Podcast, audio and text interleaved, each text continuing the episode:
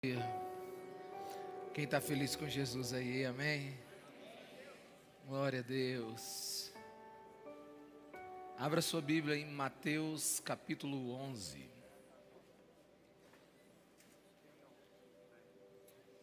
Eu queria te pedir extrema atenção nessa, nessa noite. E ao final nós estaremos pedindo a Deus, fazendo uma oração específica para as nossas almas, para a nossa vida, e eu sei que você vai orar com muito mais fé e sabedoria espiritual depois dessa mensagem. Nós estamos nos preparando, né, para o final do ano, né? Então, as próximas mensagens que eu estarei pregando durante o mês de dezembro, elas terão essa tônica de a gente poder encarar esse novo ano com olhos de esperança. Amém, meus irmãos? E durante algum tempo, para mim não fazia sentido virar o ano. Do dia 31 de dezembro para o dia 1 para mim não significava nada. Vamos só começar de novo, são 24 horas que começam e recomeçam. Mas um dia eu lendo a palavra de Deus, eu descobri que existe tempo para todas as coisas. Então, uma vida é feita de muitos tempos. E é extraordinário a ideia de recomeçar um ano, porque é uma possibilidade de você fincar objetivos, metas e estabelecer propósitos. E eu queria muito que esse mês de dezembro, essas mensagens do mês de dezembro, nos fosse levando para esse dia 31. E desde já aviso: o nosso culto do dia 31 vai ser lá no Palace Eventos. Amém? Palace Eventos, ele agora fez uma expansão e a gente acredita que vai caber pela primeira vez a nossa igreja toda num dia só. Vai ser muito bom. No New Palace, né? New Palace, não é, é, é New, lá da Pedro Neve, isso, New Palace.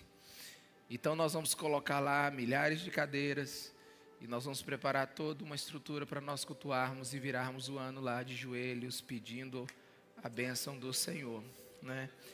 Então você já note na sua agenda que nós teremos lugar para todo mundo e você vai ver irmãos que tem muito tempo que você não vê, porque eles vêm no culto da manhã, da tarde e você não encontra. E eu quero muito que a gente tenha o privilégio de nos reunir pela primeira vez, toda a nossa igreja num só lugar. Né?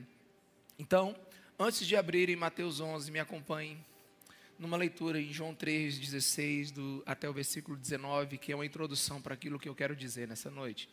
Que diz assim: Porque Deus tanto amou o mundo que deu seu Filho unigênito, para que todo que nele crer não pereça, mas tenha a vida eterna. Pois Deus enviou seu Filho ao mundo, não para condenar o mundo, mas para que este fosse salvo por meio dele. Quem nele crê em Jesus não é condenado, mas quem não crer já está condenado, por não crer no nome do Filho unigênito de Deus. E este é o julgamento. A luz veio ao mundo mas os homens amaram as trevas e não a luz, porque as suas obras eram más. A morte de Jesus é vida aos homens. A salvação custou tudo para Deus, e ao homem ficou a parte de crer. E qual a verdadeira causa do homem se perder. Está escrito no versículo 19: Este é o julgamento. A luz veio ao mundo, mas os homens amaram as trevas e não a luz, porque suas obras eram maus. É tão claro esse texto, mas deixa eu lançar um pouco mais de luz. Qual é o motivo da vinda de Jesus? O motivo da vida de Jesus é porque pecamos. E porque pecamos diante de Deus, devemos ser julgados. E ninguém tem condições morais, virtude ou dignidade de dar de frente com Deus e exigir lá na porta do céu um lugar de morada. Jesus veio para que ninguém precise ser condenado, para que todos, crendo nele, tenham vida eterna. Portanto, não há maldade ou injustiça da parte de Deus em nos condenar. Deus não se deu o trabalho de mandar o seu filho para condenar o mundo, porque o mundo condenado já está. A luz veio ao mundo porque o mundo estava em escuridão. O versículo 17 de João 3 diz o seguinte: Deus enviou o seu filho ao mundo, não para condenar o mundo, mas para que o mundo fosse salvo. Significa que todos nós nascemos condenados. E só, tá uma, só tem uma maneira de nós sermos salvos: crendo no sacrifício de Jesus Cristo de Nazaré.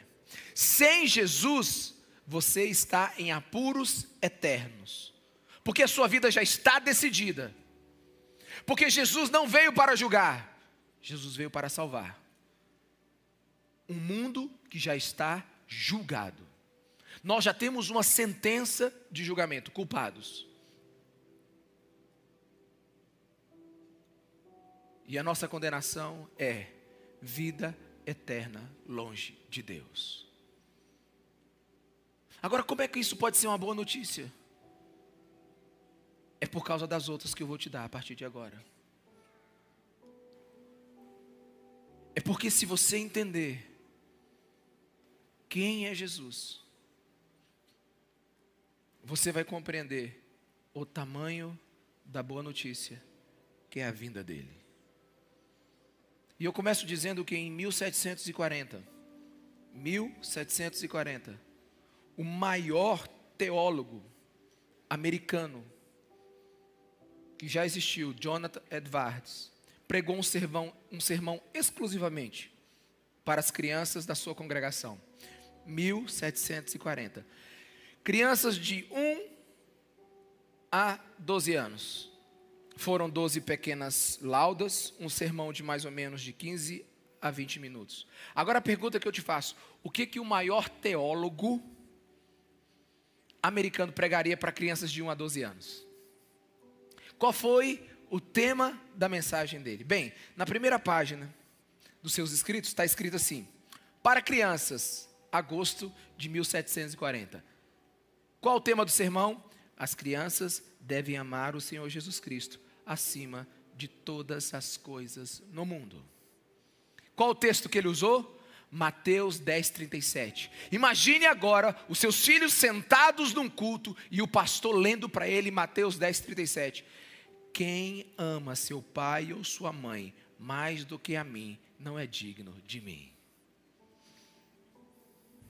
Tu imagina o seu filho voltando para casa dizendo assim: pai, mãe, o pastor pregou para a gente que a gente tem que amar Jesus mais do que vocês. E imagine o pai do lado e o pastor dizendo: Você precisa confiar mais em Jesus do que no seu pai ou na sua mãe. Talvez alguns pensem assim: essas crianças talvez não estavam preparadas para esse sermão. Eu acho diferente. Eu acho que não está preparado para esse sermão. Somos nós nesse tempo. Este é um sermão autorizado, bíblico. Palavras de Jesus. E a partir desta afirmação, que nós temos que amar Jesus mais do que todas as coisas, eu te pergunto: quem é Jesus? Para que eu e você o coloquemos no topo da montanha dos nossos amores. Quem é Jesus? Para nós colocarmos dele toda a nossa confiança. Quem é Jesus? Para que ele seja o ponto mais alto da nossa busca, da nossa obsessão, da nossa crença, da nossa vida. Quem é Jesus? Por experiência e pela palavra de Deus, eu posso te dizer algo. Quando a vida fica seca, pesada, esmagadora, quando viver se torna um, um fardo insustentável, quando uma grande tristeza vem sobre você e que cala todas as outras alegrias em sua volta, do que de fato nós precisamos, meus irmãos. O que que realmente vai fazer diferença na nossa vida? Deixa eu te dizer, uma boa, precisa e doce cristologia. Precisamos de uma revelação de Jesus Cristo no tempo mais árido da nossa vida. Porque uma boa cristologia é semelhante a alguém que vai ao oftalmologista e ali ele recebe novos óculos que lhes dá condição e precisão e com menos esforço, capacidade de enxergar o mundo.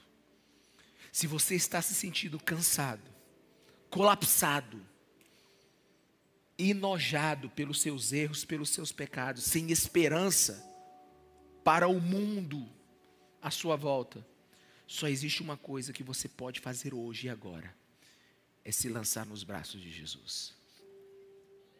Mas preste atenção no que vai acontecer no seu coração ou já está acontecendo. Em um momento, você estará se abrindo para a palavra de Deus. É isso mesmo. É isso que eu preciso. É isso, eu preciso de Deus. Eu preciso de Jesus. Mas em outro momento, por causa do orgulho, da sua reputação, por causa da vergonha, por causa de outras resistências que existem dentro de você, você vai ouvir algumas vozes dizendo assim: cuidado, não se torne tão vulnerável, não fale tudo para Jesus, não entregue seu coração completamente para Ele. Ou seja, enquanto eu vou pregar aqui, duas forças agirão sobre você. Uma que te dirão: lance-se sobre ele sem reserva. E a outra que vai te dizer: calma, não é bem assim. Então consiga compreender a luta espiritual que nós vamos ter aqui nesse momento. E então, por que então nós devemos confiar em Jesus Cristo de Nazaré? Bem, você já sabe o que ele fez. Nós somos, hoje nós estamos em dia de ceia.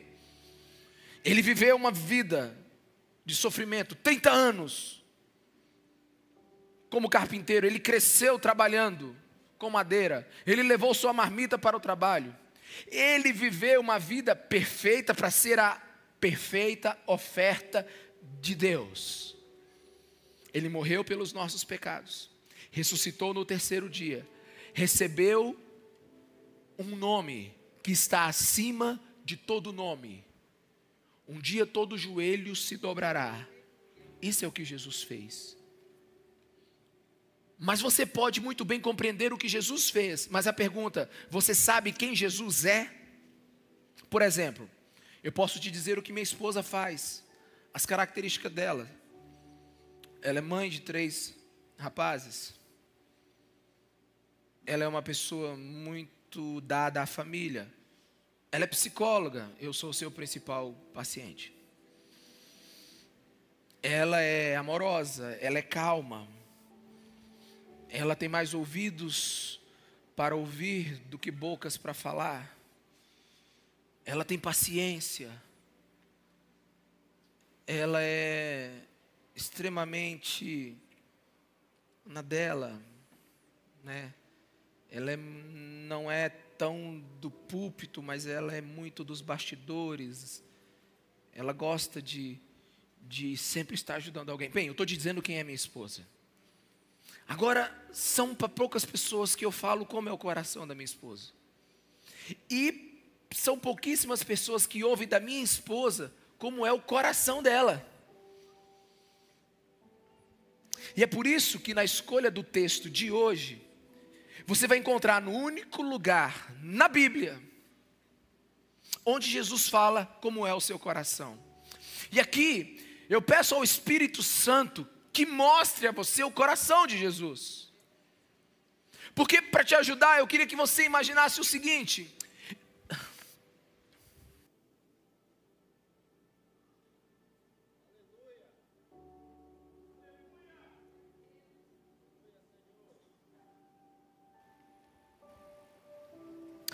Imagine que você estivesse aqui sozinho com Jesus agora. Só você e Jesus. Só você e Jesus. Mais ninguém. Mais ninguém. E então Jesus fala para você, olhando para os seus olhos: Eu sei tudo sobre você. Seus pecados, sua escuridão, suas tristezas, suas fraquezas. Eu te conheço melhor do que você mesmo. E ele dá uma pausa. Então você abre as suas pupilas do seu olho e olha para o olhão de Jesus. Meu Deus, ele sabe tudo. E antes de você ter qualquer reação, ele diz: Mas se acalme. Se acalme quanto a tudo isso, porque o meu coração é manso e é humilde. O meu fardo é leve, o meu jugo é suave. E, apesar dessa bagunça que está a sua vida, eu tenho descanso para a sua alma. E enquanto você está administrando isso, Jesus está falando para você: sei tudo sobre você. Eu sou santo, eu sou divino, mas não vim para te condenar, vim para te salvar. Eu sou a pessoa mais poderosa do universo, mas sou a mais acessível do mundo. E o que eu quero de você? Apenas uma coisa: siga-me, e então você encontrará descanso para a sua alma. A minha oração é que você creia no que eu acabei de falar e que você não só entenda na sua cabeça, mas que desça para o seu coração. Por isso, abra sua Bíblia em Mateus 11, versículo 28. Venham a mim, palavras de Jesus, todos os que estão cansados e sobrecarregados, e eu darei descanso a vocês. Tomem sobre vocês o meu jugo e aprendam de mim, pois sou manso e humilde de coração, e vocês encontrarão descanso para suas almas, pois o meu jugo é suave e o meu fardo é leve. Essas são as palavras mais doces ditas por Jesus enquanto ele pisou nessa terra. E não, não temos tempo de entrar em todo o contexto pelo qual elas foram ditas, mas para quem são essas palavras? Primeiro, elas são para os decepcionados. Quem está decepcionado com a vida? para os frustrados, para os cansados, para os desiludidos, para os cínicos, para os vazios, para a gente que está por um fio, para a gente que está pensando assim: como é que eu pude estragar tudo de novo? Para aqueles que acham e tem uma crescente percepção de que Deus já está perdendo a paciência com ele. Para aqueles que já pediram cem vezes perdão pelo mesmo pecado e ainda continuam errando no mesmo. Para aqueles que estão achando que Deus está impaciente de mau humor com eles. Para quem acha que já se esgotou. Para quem acha que já esgotou todas as suas forças para prometer alguma coisa para Deus e não tem coragem mais de falar nada para Ele. É para quem ama a Deus, mas a sua vida espiritual é como alguém tentando subir uma montanha russa, é como alguém tentando subir uma escada rolante ao contrário. É para quem está convencido que não tem qualquer utilidade mais para Deus. Para quem é esse texto? É para quem já perdeu o chão para quem está sofrendo dores imagináveis, para quem está carregando uma sobrecarga, para quem está vivendo circunstâncias arrasadoras, para quem está vivendo debaixo de pressão, depressão, opressão, para quem já perdeu a vida antes mesmo de morrer. Para quem são essas palavras? O versículo 28 diz: é para aqueles que vão a Jesus, é para todos, mas não é para todos. É para todos que vão. Não é para todos, mas todos que forem a Jesus. Quantos me entendem? Diga amém. É para todos, mas não para todos, mas só para aqueles que forem a Jesus. Mas é para todos aqueles que forem a Jesus. Essa palavra não é para sabichões presunçosos. Essa palavra é para humildes desesperados que querem ir a Jesus. E ele diz: Venham a mim. É interessante que Jesus não diz: Afaste-se de mim.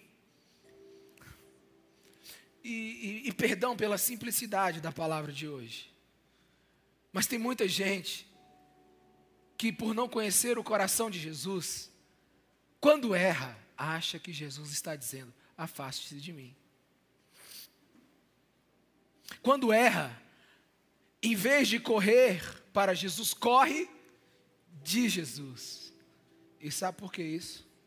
É porque não conhece o coração manso e humilde de Jesus Cristo de Nazaré. Este texto, ele diz o seguinte: Venha a mim, você que está cansado não diz em que condições, não diz em que circunstâncias. Se você está sobrecarregado, venha a Jesus.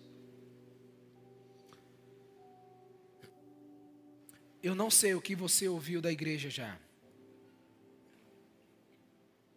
Eu não sei o que você ouviu de alguns cristãos. Mas se em algum momento você ouviu algo que te tornou menor, excluído no ambiente da igreja do cristianismo, perdão, porque isso não é o coração de Jesus. Sabe o que, que Jesus está dizendo aqui? Ele está dizendo assim: Eu te conheço, eu sei o seu passado, eu sei a sua folha criminal, mas ainda assim, venha a mim. E as palavras de Jesus aqui, elas vão ganhando brilho e expansão. Ele diz assim: Venham a mim, todos que estão cansados e sobrecarregados. Tomem sobre vocês o meu jugo e aprendam de mim. Sabe? Jesus ele está usando aqui uma expressão rural, onde qualquer um que estivesse ouvindo ele naquele tempo entenderia de imediato. É como se eu falasse para você assim: Vamos pegar um Uber. Você já sabe o que é. É uma expressão que todo mundo entende de primeira. Então Jesus diz assim: tomem sobre vocês o meu jugo. O que é um jugo? Jugo, literalmente, é uma barra de madeira que une dois animais. Quem é da roça entende isso muito bem, né? Na fazenda do meu avô, quando eu tinha uns 9, 10 anos, eu me lembro lá que tinha um boizão, bem grandão um boi muito manso, talvez até humilde. Um boizão. E ele era velho já.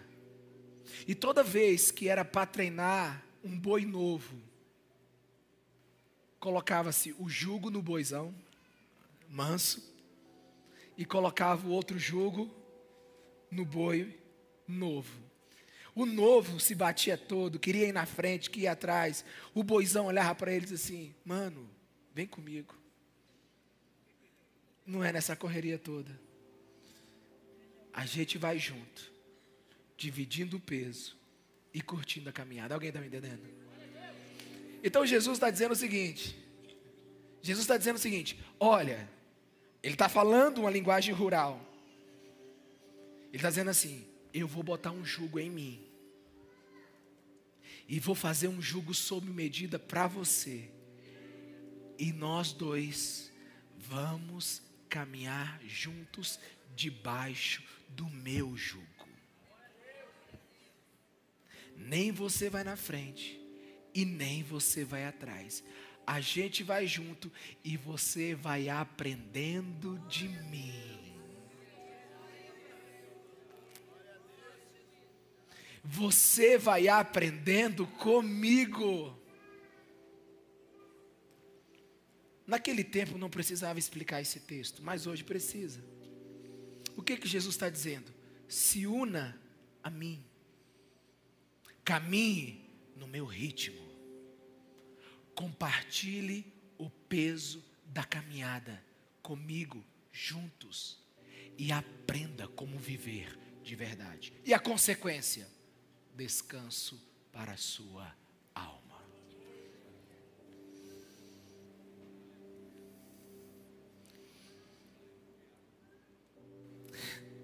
Além do sentido literal, os rabinos daquela época, eles referiam ao jugo da lei também. No sistema farisaico judeu, existiam 613 leis. E o homem tinha que cumprir todas elas, se quisesse agradar a Deus. Então, o homem era, em suma, um instrumento religioso com datas e horários marcados para fazer alguma coisa para Deus, para ser aprovado por Deus e por mérito então ser recompensado por Deus. Então era um jugo muito pesado, era muita carga viver para agradar a Deus. E Jesus está dizendo aqui: olha, eu quero que vocês façam uma troca, troca o jugo da religião pelo meu jugo. Enquanto o jugo da religião diz, faça, o jugo de Jesus diz, venha. Meus irmãos, é muito diferente.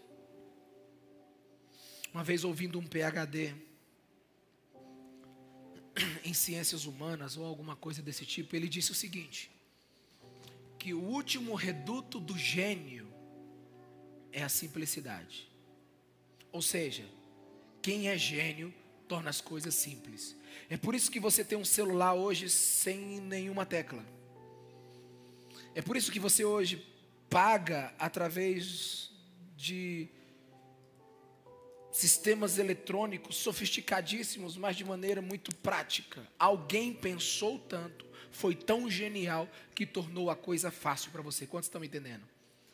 Então, se a genialidade gera simplicidade, e a simplicidade é o último reduto do gênio, Jesus é o mais genial de todos, porque ele não é o Deus das 613 regras, ele não é o Deus que diz faça, ele é o Deus que diz venha.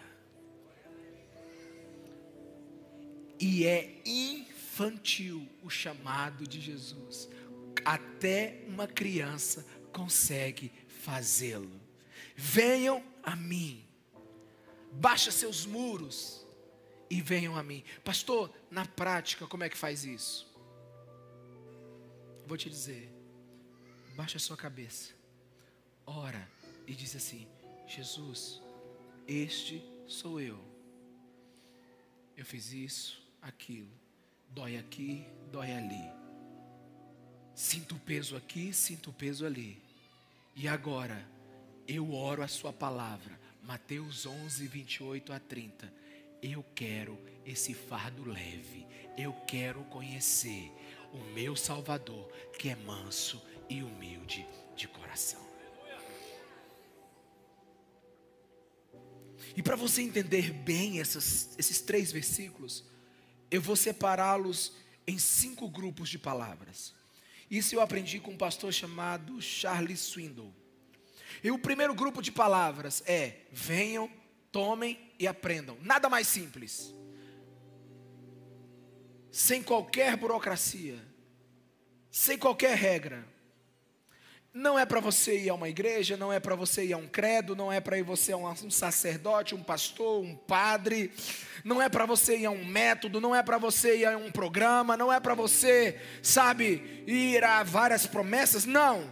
É para você ir a uma pessoa, a Jesus. Eu quase posso ver Jesus falando isso de braços abertos: venham, tomem o que eu vou te dar e aprendam de mim. Tomem minha sabedoria, vivam a graça de caminhar comigo e aprendam como viver. É o primeiro grupo de palavras. O segundo, cansados e sobrecarregados. Sei que está pesado. Pesado porque vive uma religião. Pesado porque ainda quer agradar a Deus com méritos. Pesado porque ainda está cheio de pecados que você nunca confessou. Pecados porque pesado porque você tem culpa de coisas que você fez ou culpas que você não fez. Pesado porque viver é difícil. Veio uma tempestade, veio uma doença, veio uma uma uma uma tragédia. Veio algo que você não esperou. Veio algo que você não estava preparado e o mundo é assim mesmo. Venham todos vocês que estão sobrecarregados. E se vocês entregarem tudo na minha mão, suas almas, com todos os seus pecados, sequelas, dores, tristezas, culpas, eu lhes darei um fardo completamente diferente. Terceiro grupo de palavra. Ele diz: Tomem de mim, venham a mim, aprendam de mim. Você que está sobrecarregado, venha. E agora ele diz o motivo: Porque eu sou manso e eu sou humilde de coração. Tipo assim, eu quero que você saiba com quem você está se comprometendo. Alguém aqui? Eu quero que você saiba com quem você está lidando. Porque se é para andar com alguém em um jugo, eu preciso saber como é o coração dele. Quantos estão aqui? Se é para caminhar com alguém, eu preciso saber quem é esse que vai estar do meu lado. Se você vai compartilhar a caminhada com alguém, é preciso você saber como é o coração dessa pessoa. E deixa eu te falar: Jesus não é um salvador porque quer méritos. Meu Deus, isso é maravilhoso. Jesus ele não veio nos salvar para que no final o nome dele fosse o nome acima de todo nome, ou ele fosse coroado rei. Não, não foi esse o motivo pelo qual Jesus fez é, tudo o que ele fez. Jesus veio por causa que estávamos condenados. Ele não veio para receber glória, ele veio para salvar o perdido. Você sabe como é o nome disso? Humildade. Ele não veio por causa dele, ele veio por causa de nós. Ele não sofreu para poder ter algum mérito, ele não sofreu para ser, sabe, é, é, dado a ele alguma coisa. Reconhecimento, não. Ele veio porque o pai queria a sua família de volta. Ele veio humilde, ele veio manso. Mansidão e humildade é o seu nome. Uma vida colocada para servir os outros. O quarto grupo de palavras encontrarão descanso para as suas almas. Nenhuma alma que vier a Jesus volta igual. Até porque Jesus nunca nos amou ah, no topo da pirâmide da nossa aceitação, da nossa moralidade e da nossa decência. Jesus sempre nos amou na pior fase da nossa vida. Jesus nos amou quando menos a gente valia moralmente. Quando menos santidade a gente tinha. A Bíblia diz em Romanos 5:8, preste atenção. Mas Deus demonstra seu amor por nós. Dois pontos. Como? Cristo morreu em nosso favor quando ainda éramos pecadores humildemente, mansamente. Ele chegou na hora certa, quando estávamos fracos, rebeldes, sem condições de nada, mortos em nossos pecados, desgovernadas nossas almas, loucas pela luxúria desse mundo, dominadas pelo pecado, completamente perdidos. Quando nós estávamos em plena escuridão, a luz brilhou na nossa vida.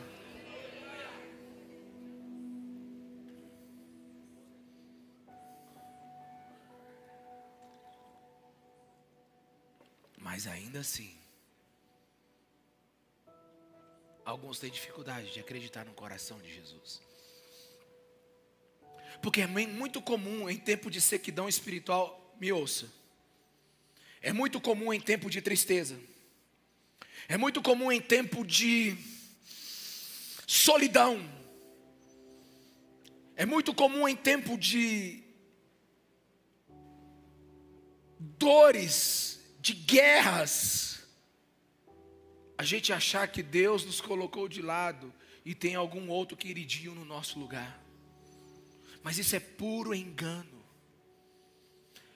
Isso é puro erro sobre o coração de Jesus. Sabe por que primeiro eu li João 3, 17?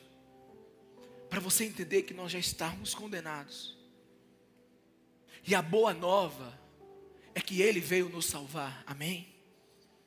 Então você precisa conhecer quem é que te salva. E o que eu vou falar, e o que eu estou falando, parece se ser tão bom para ser verdade, que alguns podem achar que é até uma graça exagerada. Mas deixa eu te falar, não tem como a graça não ser exagerada. Alguém aqui? Aliás, é Deus que me perdoe, eu não tenho teologia para isso, mas eu acho que a graça é injusta. Porque assim, Jesus morrer pelos pecados do Ricardo, irmãos, é um negócio muito diferente. Não, de verdade.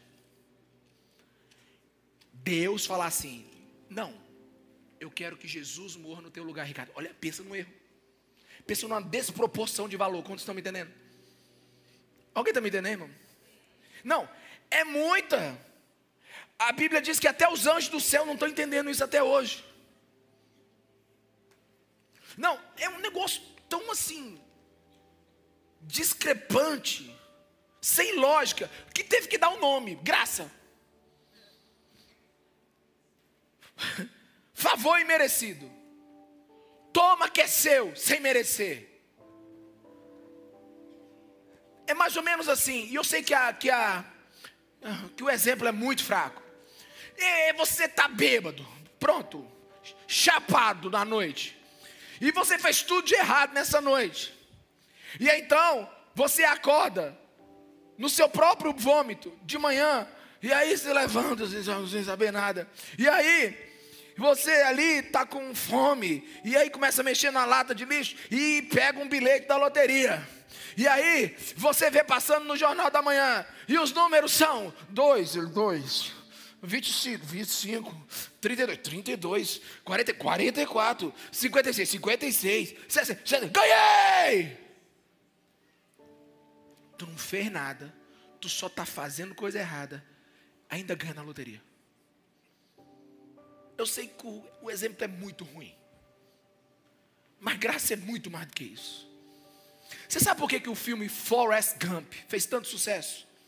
Alguém sabe? Porque a gente ama quando alguém que é fraco demais vence. A gente ama quando alguém que parece ser lerdo é campeão numa guerra. A gente ama quando alguém que parece que não sabe fazer negócio tem a maior empresa de camarões le, do leste americano. Depois você lê, depois você assiste o filme. A gente ama quando alguém parece que não sabe cuidar de um filho ou ser marido de uma esposa. É o seu melhor pai e o seu melhor marido. A gente ama quando o mundo vê graça, favor imerecido sobre alguém que não tem condição. Tu sabe qual é o filme do Rock Balboa que eu gostei mais?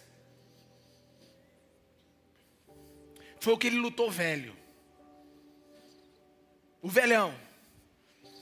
Sabe, quando ele lutou com Apolo foi muito legal. Que ele, quando ele lutou com aquele do cabelinho assim, que era lutador de luta livre, foi muito legal também. Eu lembro até hoje o dia que eu assisti no cinema. Mas o melhor filme foi quando ele, ele lutou velho. E deixa eu te falar, não teria sentido se ele vencesse. Porque ele estava velho. Mas sabe qual é a coisa boa daquele filme? É você ver que alguém que não pode e não consegue faz acima da sua capacidade. Recebe o que não podia Sabe, o mundo ama a graça, só não sabe disso. Você sabe o que aconteceu no dia dos voluntários aqui? Quem é que ganhou a, a, a melhor fantasia? Quem foi? O Tonton! Para quem não sabe quem é um Tonton, é o ser mais conhecido dessa igreja depois de Jesus Cristo de Nazaré. É o nosso vigia. Ele e o Alisson, né, são os nossos vigias. E o Tonton subiu com a roupa que ele estava trabalhando. Ele não se preparou para a festa. Tinha gente muito bem arrumada, tinha gente muito bem ajustada. Presta atenção no que eu vou lhe dizer, para você entender. E então ele subiu aqui só com óculos. Só que na hora que ele subiu, a galera pirou. Sabe por que, a galera pira? Porque no fundo, no fundo, a gente ama a graça. Porque não venceu o melhor, venceu aquele que a gente derramou graça. O mundo ama a graça. Nós admiramos os campeões, mas nós ficamos maravilhados com gente comum que faz coisa extraordinária. Nós amamos a graça. Sabe o que Jesus fez por nós é graça. E o coração humilde e manso de Jesus é tão profundo que, por exemplo, você acorda de manhã e diz assim: Hoje eu chuto o pau da barraca.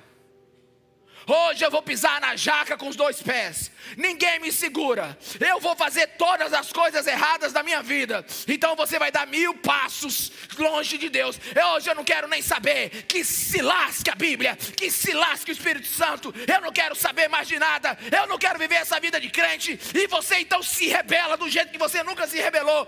Você amaldiçoa o mundo, a terra, o, o diabo, Deus. Você entra numa loucura histérica espiritual você entra numa rebeldia sem fim, e você então dá mil passos distante de Jesus.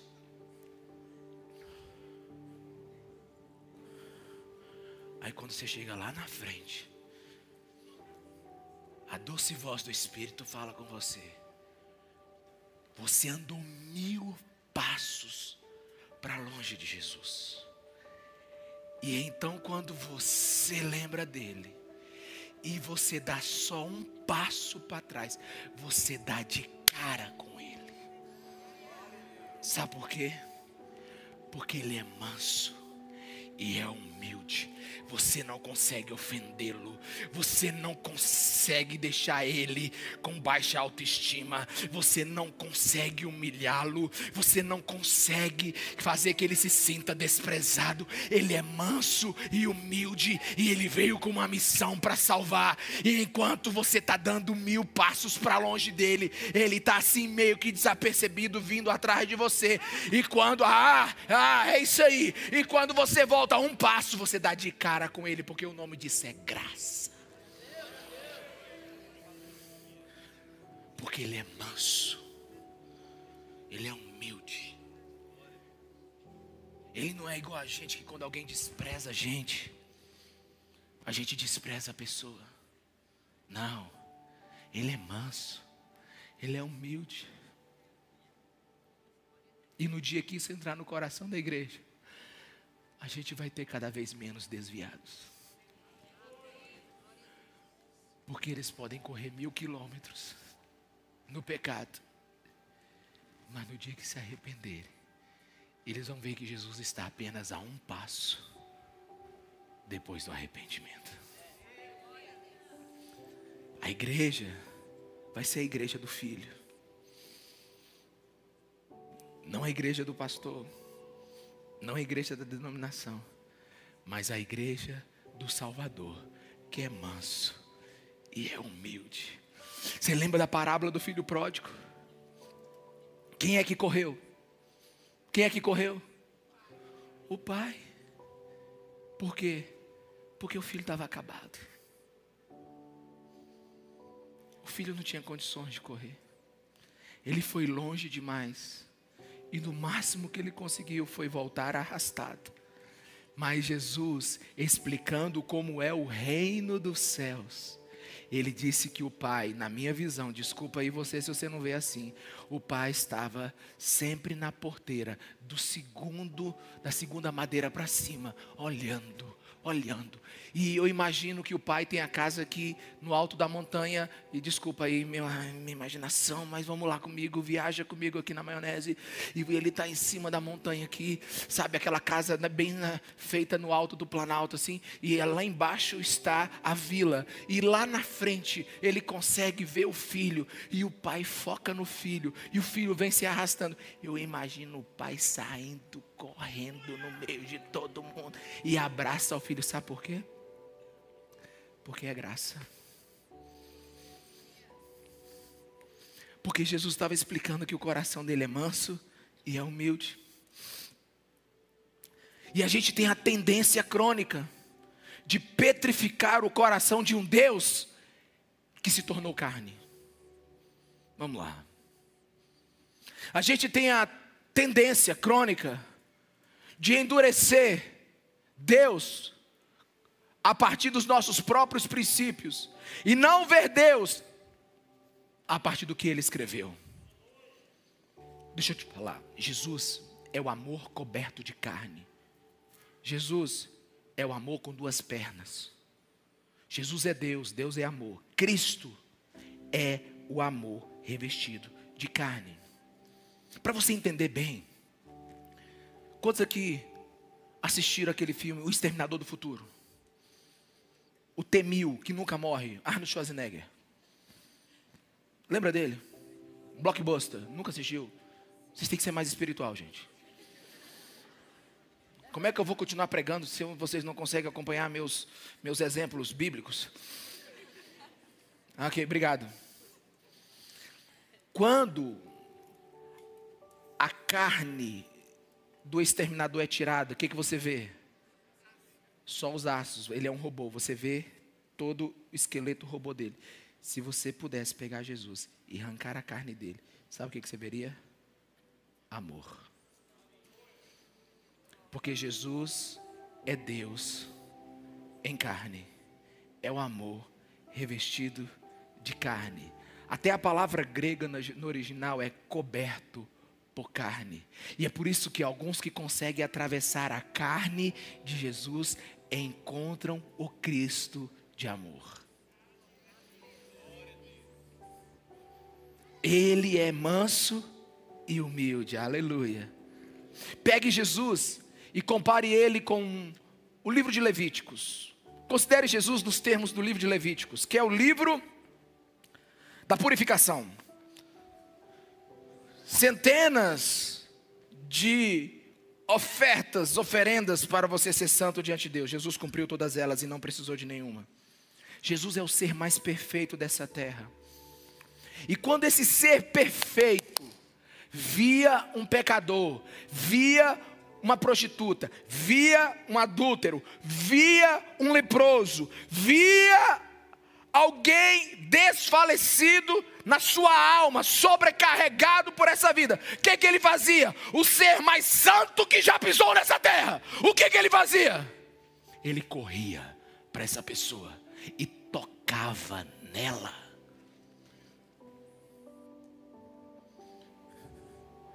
Nós não temos coragem de chegar perto de algumas pessoas e ele consegue chegar perto de todas. Por quê? Porque ele estava re, revertendo o sistema judeu espiritual. Se o sacerdote tocasse em algo impuro, a impureza do impuro tornava o sacerdote impuro, mas agora com Jesus é diferente. Jesus é santo, e toda vez que o santo toca o impuro, ele contamina o impuro com santidade. É por isso que a gente precisa conhecer o coração do Cristo. Meu jugo é suave, o meu fardo é leve. Pastor, mas por que toda aquela história de inferno e perdição no começo? O que isso tem, tem a ver com o coração manso e humilde de Jesus? Tudo. Se nada fosse acontecer conosco, não precisava de Jesus vir. Ele veio para salvar condenados. Alguém está aqui, meus irmãos? Alguém está aqui? Ele veio para salvar condenados. E deixa eu te falar, coloca o processador seu para funcionar no máximo agora. Porque no céu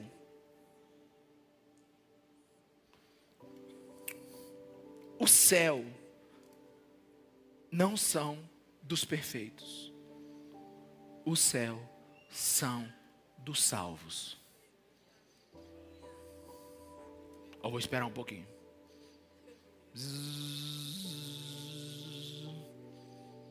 O céu não são para os perfeitos. O céu são para os salvos. Gente, me diz se você tem coragem de adorar outro Deus. Eu não tenho. Pela razão simples, eu já diria que não existe Deus igual a Jesus. E pela revelação do Espírito, é que eu te digo, pelos olhos da fé e pelas experiências que eu já tive, ninguém realmente é igual a Ele. Antes de terminar essa mensagem, eu preciso confessar algo. Normalmente eu prego pensando muito em vocês. Eu não leio a Bíblia exatamente procurando o que pregar. Mas eu sempre estou procurando algo que seja útil para que a igreja ame mais a Jesus, que seja um meio para que a igreja ame mais a Jesus a cada dia. Só que essa semana foi diferente. Não se sinta esquecido esse domingo. Mas essa semana eu preparei uma mensagem para mim. Eu não estou pregando só uma mensagem, eu estou pregando a minha experiência essa semana. Porque tem coisas que a gente não sabe dizer, porque, como e quando. Mas tem dia que a vida pesa.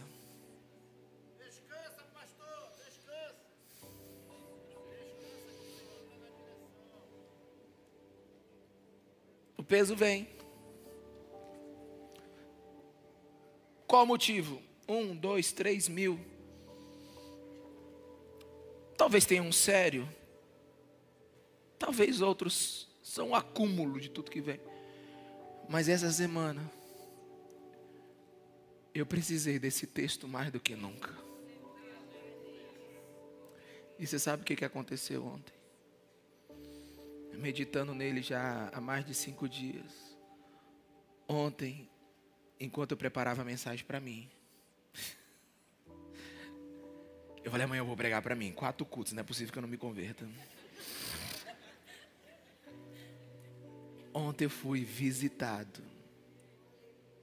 enquanto eu lia Mateus 11, 28, 29 e 30.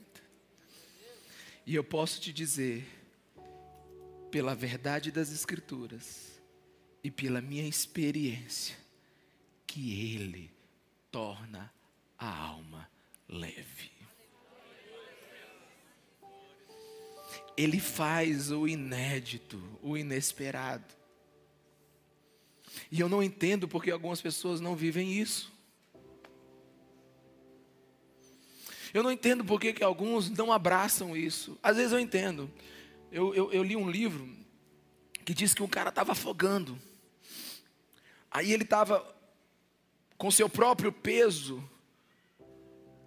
né, entrando sobre as águas, e ele estava com água no, no, pescoço, já no nariz, e ele de vez em quando respirava.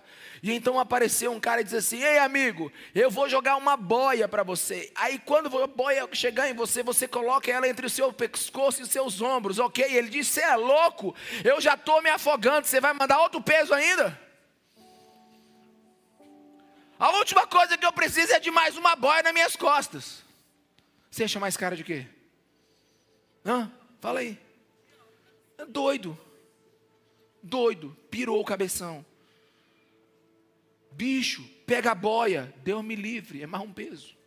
Idiota. Oh.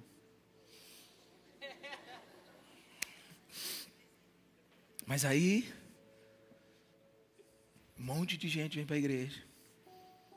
Com a alma pesada, sobrecarregada com culpa dentro de si. E todo domingo a gente joga a boia. Pega aí. Aí tem uns que dizem, Deus me livre, já está pesado demais.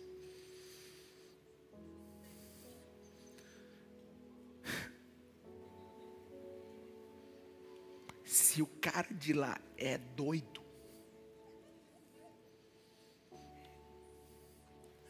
estou jogando a boia. Quem, quem, quem não vai pegar um fardo desse, gente? Por favor.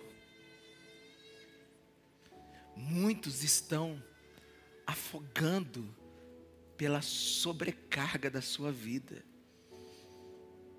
Pastor, mas onde você quer chegar mesmo? Cheguei.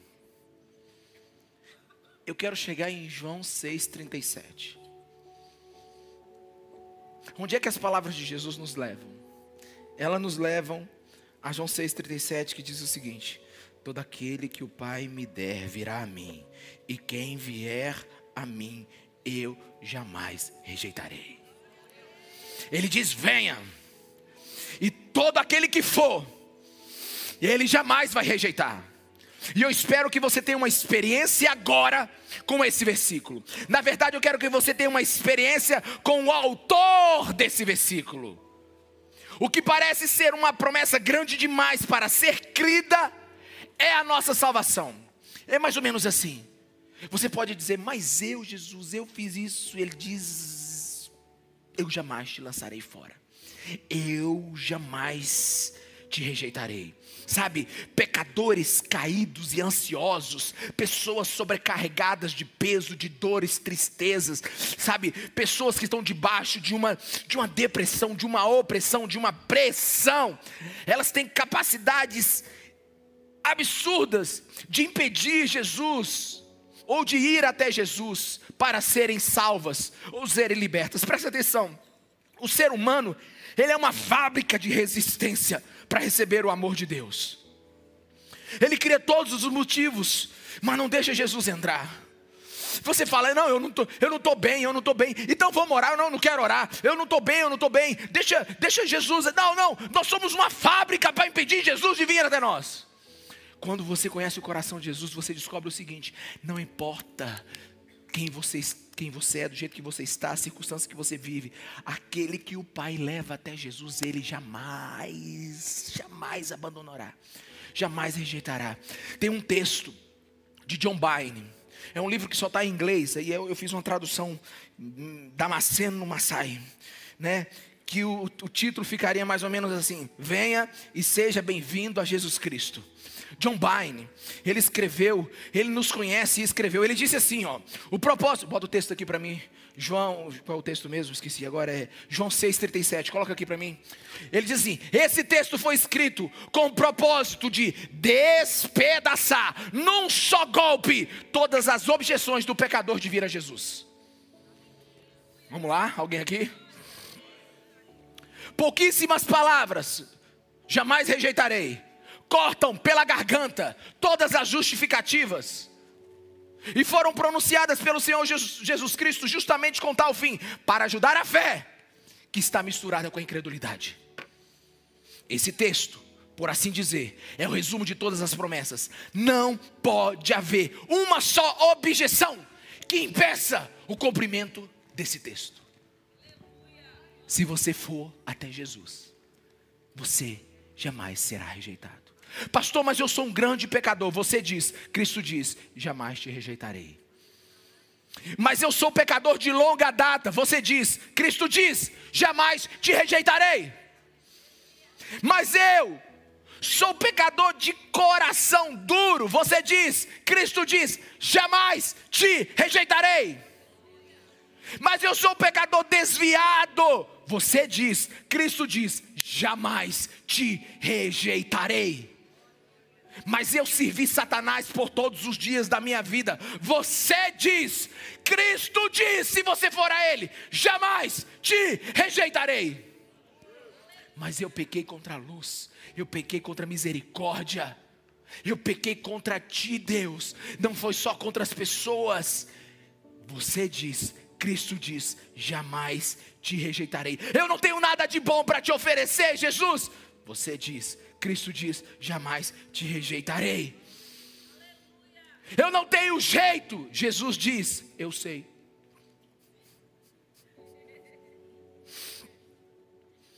Jesus, você não entendeu que a minha pior parte ainda não se manifestou? É, é, eu sei de tudo. Jesus, o meu passado não é bom, meu, pro, meu presente está ruim e eu nem sei como é que vai ser meu futuro. É, Jesus diz, sei como é que é isso aí. Senhor, mas eu não vou me, eu não vou conseguir me livrar disso tudo a curto prazo.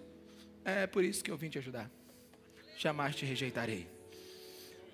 Jesus, o fardo é pesado, e só fica mais pesado a cada dia. Jesus disse, então deixa eu carregar. Mas Jesus é pesado demais. Aí Jesus disse, é por isso que é para mim. Você não entendeu, Jesus.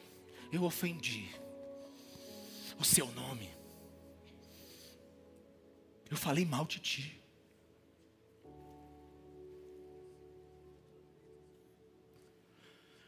Jesus disse: Então eu sou a melhor pessoa para te perdoar.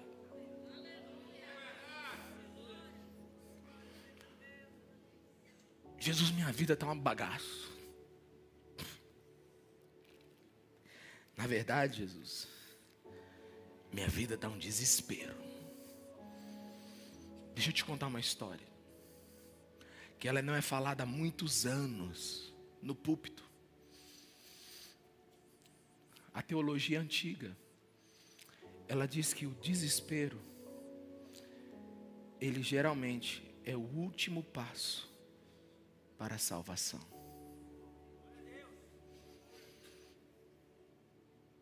Hoje, se você falar que alguém está desesperado, você quer ajudar ela a todo custo e ela precisa. Mas o desespero é quando alguém não enxerga mais nenhuma saída na vida dela. E ela está desesperada.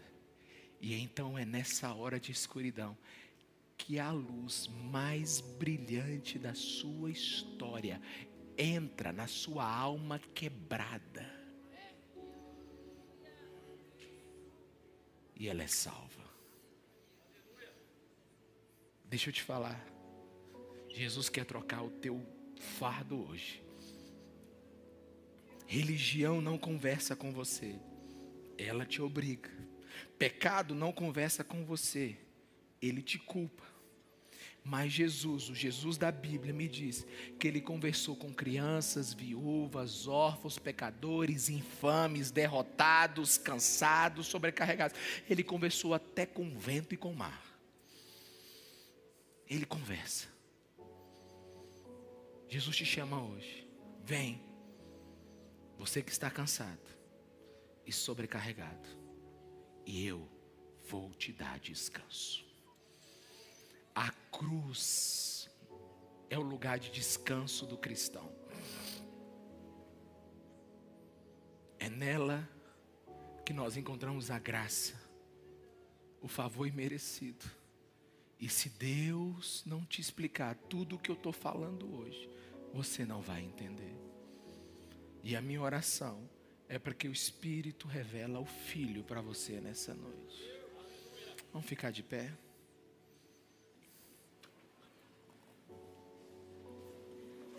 Não para todos, mas talvez para alguns.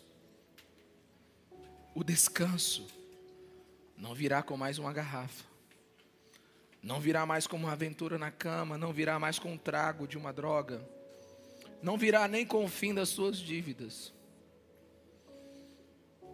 não virá com mais um milhão. O descanso vem quando você entrega o seu coração para Jesus. Quando você entrega a sua alma pesada para Jesus. Quando você sabe que o mundo, o pecado, a dor, está te esmagando, você entrega para Jesus porque Ele é o único Salvador você é incapaz de se salvar. Nós somos a geração com mais conquistas materiais de toda a história da humanidade. Mas nós somos a geração mais depressiva, insatisfeita e triste de toda a história. Por quê? porque adquirimos tanto e ficamos sem Ele.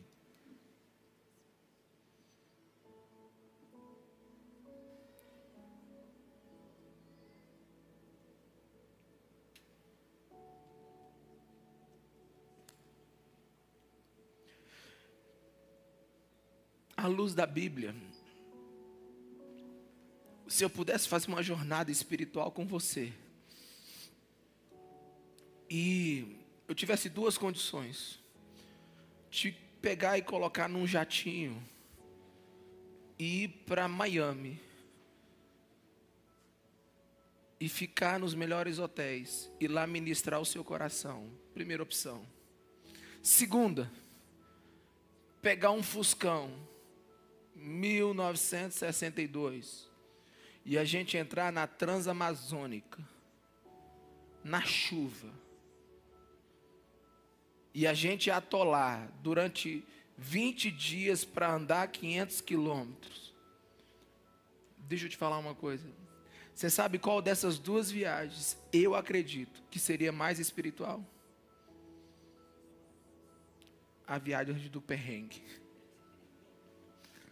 Porque quando for à noite e a gente for dormir naquele fusca, cansado, sujo de lama, e você descobrir que não tem comida, que não tem nada, que quando você perceber que você é ser humano e não super humano, quando você descobrir que você é gente, quando você ouvir o barulho da floresta, quando você olhar para o céu estrelado, sem nenhum poste de luz, quando você vê aquele Fusca com os quatro pneus dentro da lama, que só um trator tira ele, e você virar a noite comigo naquele lugar, eu vou te falar, cara, você precisa de Deus, você vai dobrar os teus joelhos naquela lama e aceita Jesus Cristo.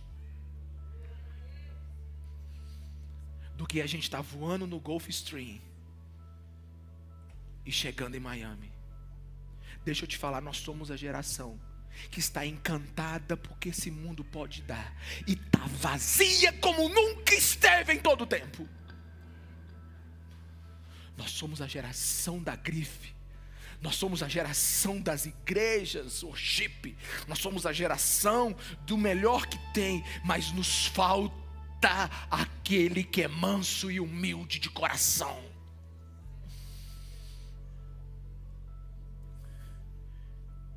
E hoje Deus te convida para entender o que realmente você precisa. E deixa eu te falar, não é hora de consertar a vida. É hora de entregar para aquele que restaura. Uma pessoa chegou para mim e disse: Pastor, não sei se você vai entender. No terceiro culto, disse: Eu cheguei com 100 moedas de um real e estou saindo com uma nota de 100 no meu bolso. Eu digo: Entendi. Você chegou arrebentado. Você não valia muita coisa. E agora Deus te restaurou. Ele não pegou nada novo, mas fez do antigo algo de valor. Alguém está me entendendo? Eu não sei como Deus falou isso para aquele homem. Deixa Deus falar dele desse jeito. Eu achei maravilhoso. Eu não tenho teologia para poder brigar com ele. Mas ele disse: Eu cheguei em 100 pedaços e estou saindo inteiro. Porque a promessa para alívio da nossa alma, ela não é só escatológica, ela não é só para a Nova Jerusalém, ela é para hoje. Deixa eu te dizer: Jesus é o nosso Salvador. Ele odeia o pecado, mas veio em amor para salvar o pecador. Ele explode de ira contra o hipócrita e o mentiroso, mas ele se derrete de graça e misericórdia para o arrependido. Jesus hoje quer tocar você. E a única coisa que ele pede, venha a mim. Mateus 14, 31 fala a hora que Pedro está afundando. Vem cá, Ricardo.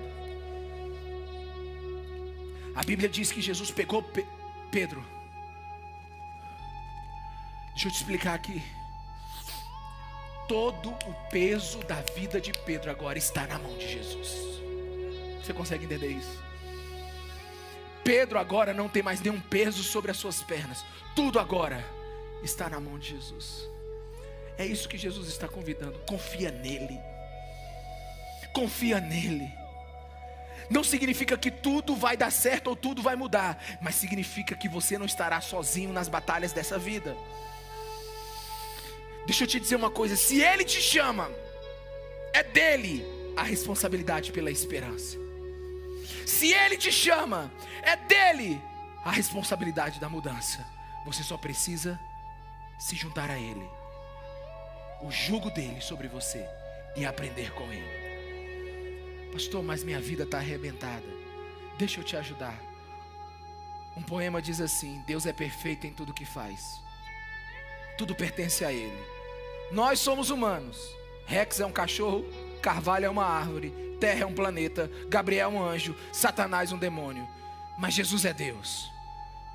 Tudo mais é criação e ele jamais perderá o controle. Baixe sua cabeça hoje e faça uma oração simples a Jesus. Senhor, eu não posso apresentar nenhuma razão para o Senhor me rejeitar. Aleluia. Aleluia. Não tenho nenhuma razão que eu vou dizer que o Senhor vai me rejeitar. O Senhor nunca vai fechar o seu coração para uma ovelha, Jesus. Eu nunca vou conseguir te ofender o suficiente, porque o Senhor é manso e humilde. E eu te quero como meu Salvador. Eu te quero como meu amigo. Eu te quero como meu Deus. Eu preciso de ti, Jesus. A minha alma anseia por ti, Jesus. A minha vida precisa de ti. Fecha teus olhos. E com teus olhos fechados, se junte a mim nessa oração. Espírito Santo de Deus, revela o Filho aqui nesse lugar.